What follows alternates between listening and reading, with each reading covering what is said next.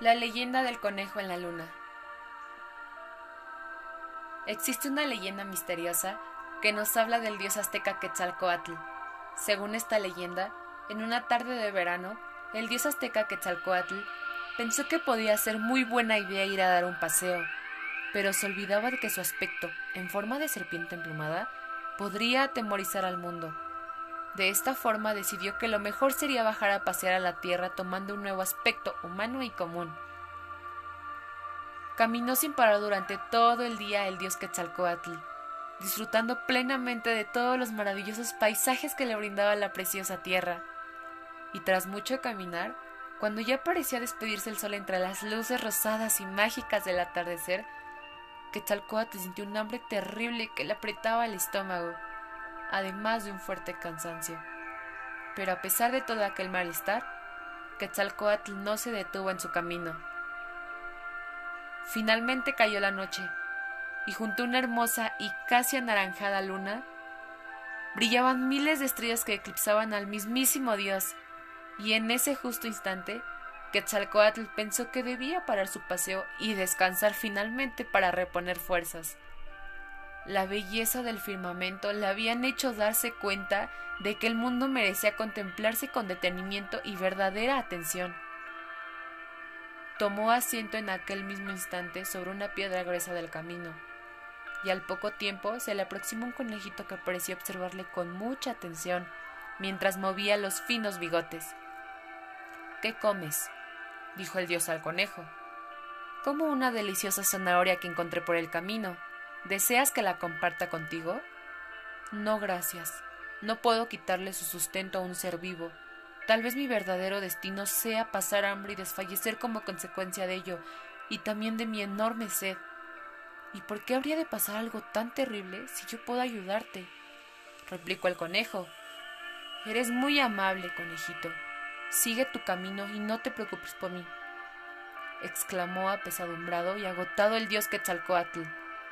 Solo soy un pequeño insignificante conejo. No dudes en tomarme como tu alimento cuando creas que no puedas más. En la tierra, todos debemos encontrar la manera de sobrevivir. Quetzalcoatl se quedó completamente conmocionado ante aquellas palabras del conejo y lo acarició con mucho cariño y emoción. Después lo cogió entre sus manos y lo alzó hacia el cielo, en dirección al brillo que desprendía la estrella en la noche, Tal alto lo subió con sus propias manos que su silueta quedó grabada en la gran luna casi anaranjada.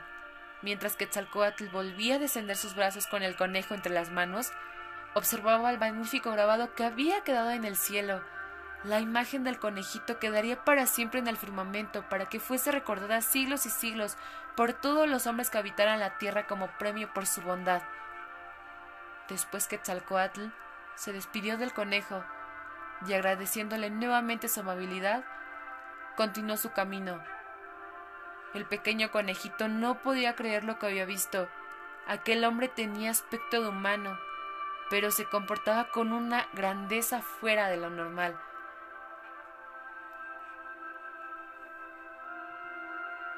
Y con aquella reflexión, observó anodado el brillo de su silueta en la luna durante mucho, mucho tiempo.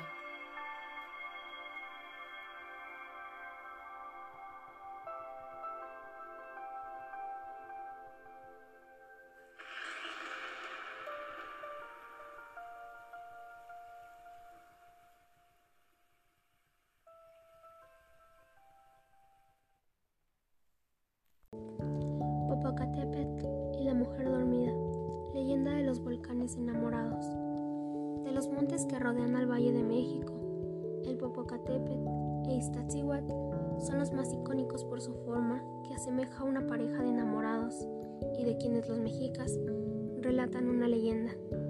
El guerrero lleva por nombre Popocatépetl, del náhuatl, Popoca, que humea, y Tepetl, montaña o monte debido a que desde tiempos prehispánicos permanece activo.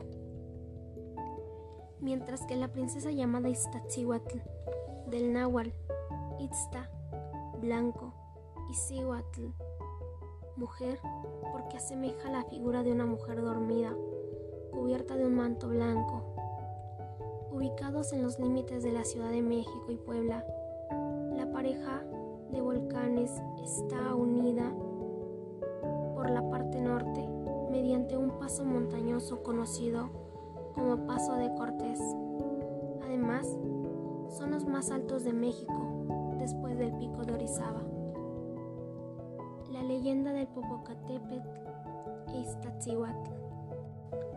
Hace ya miles de años, cuando el imperio mexica estaba en su esplendor y dominaba el Valle de México, como práctica común sometían a los pueblos vecinos, requiriéndoles un tributo obligatorio. Fue entonces cuando el cacique de los tlaxcaltecas, acerrimos enemigos de los aztecas, cansado de esta terrible opresión, decidió luchar por la libertad de su pueblo. El cacique tenía una hija llamada Iztaccíhuatl. Era la más bella y depositó su amor en el joven Popocatépetl, uno de los más apuestos guerreros de su pueblo. Dice la leyenda que el emperador veía con agrado el matrimonio de su hija con aquel joven guerrero. Cuando Iztaccíhuatl y Popocatépetl iban a celebrar su boda, los ejércitos enemigos decidieron atacar. El emperador reunió a sus guerreros y confió a Popocatépetl la misión de dirigirlos en los combates. Se profesaban un inmenso amor, por lo que antes de partir a la guerra, Popocatépetl pidió al cacique la mano de la princesa Iztaccíhuatl. El padre accedió gustoso y prometió recibirlo con una gran celebración para darle la mano de su hija si regresaba victorioso de la batalla. El valiente guerrero aceptó. Se preparó para partir y guardó en su corazón la promesa de que la princesa lo esperaría para consumar su amor. Al poco tiempo, un rival de amores de Popocatépetl, celoso del amor que ambos se profesaban, le dijo a la princesa Iztaccíhuatl que su amado había muerto durante el combate. La princesa lloró amargamente, dejó de comer y cayó en un sueño profundo sin que nadie pudiera despertarla.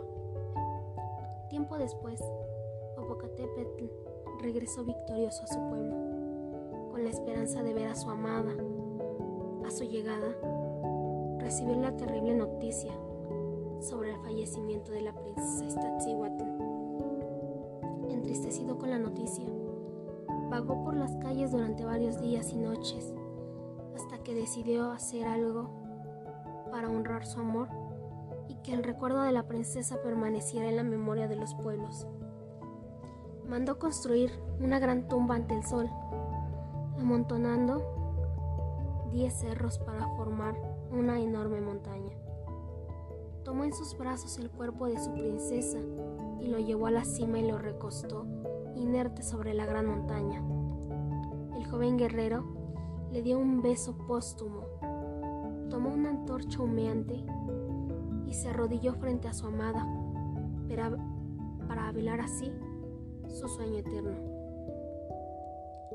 Desde aquel entonces permanecen juntos uno frente a otro. Con el tiempo, la nieve cubrió sus cuerpos, convirtiéndose en dos enormes volcanes que seguirán así hasta el final del mundo. La leyenda añade que cuando el guerrero Popocatépetl se acuerda de su amada, su corazón, que guarda el fuego de la pasión eterna, tiembla y su antorcha de humo echa. Por ello, hasta hoy en día, el volcán Popocatépetl continúa arrojando fumarolas.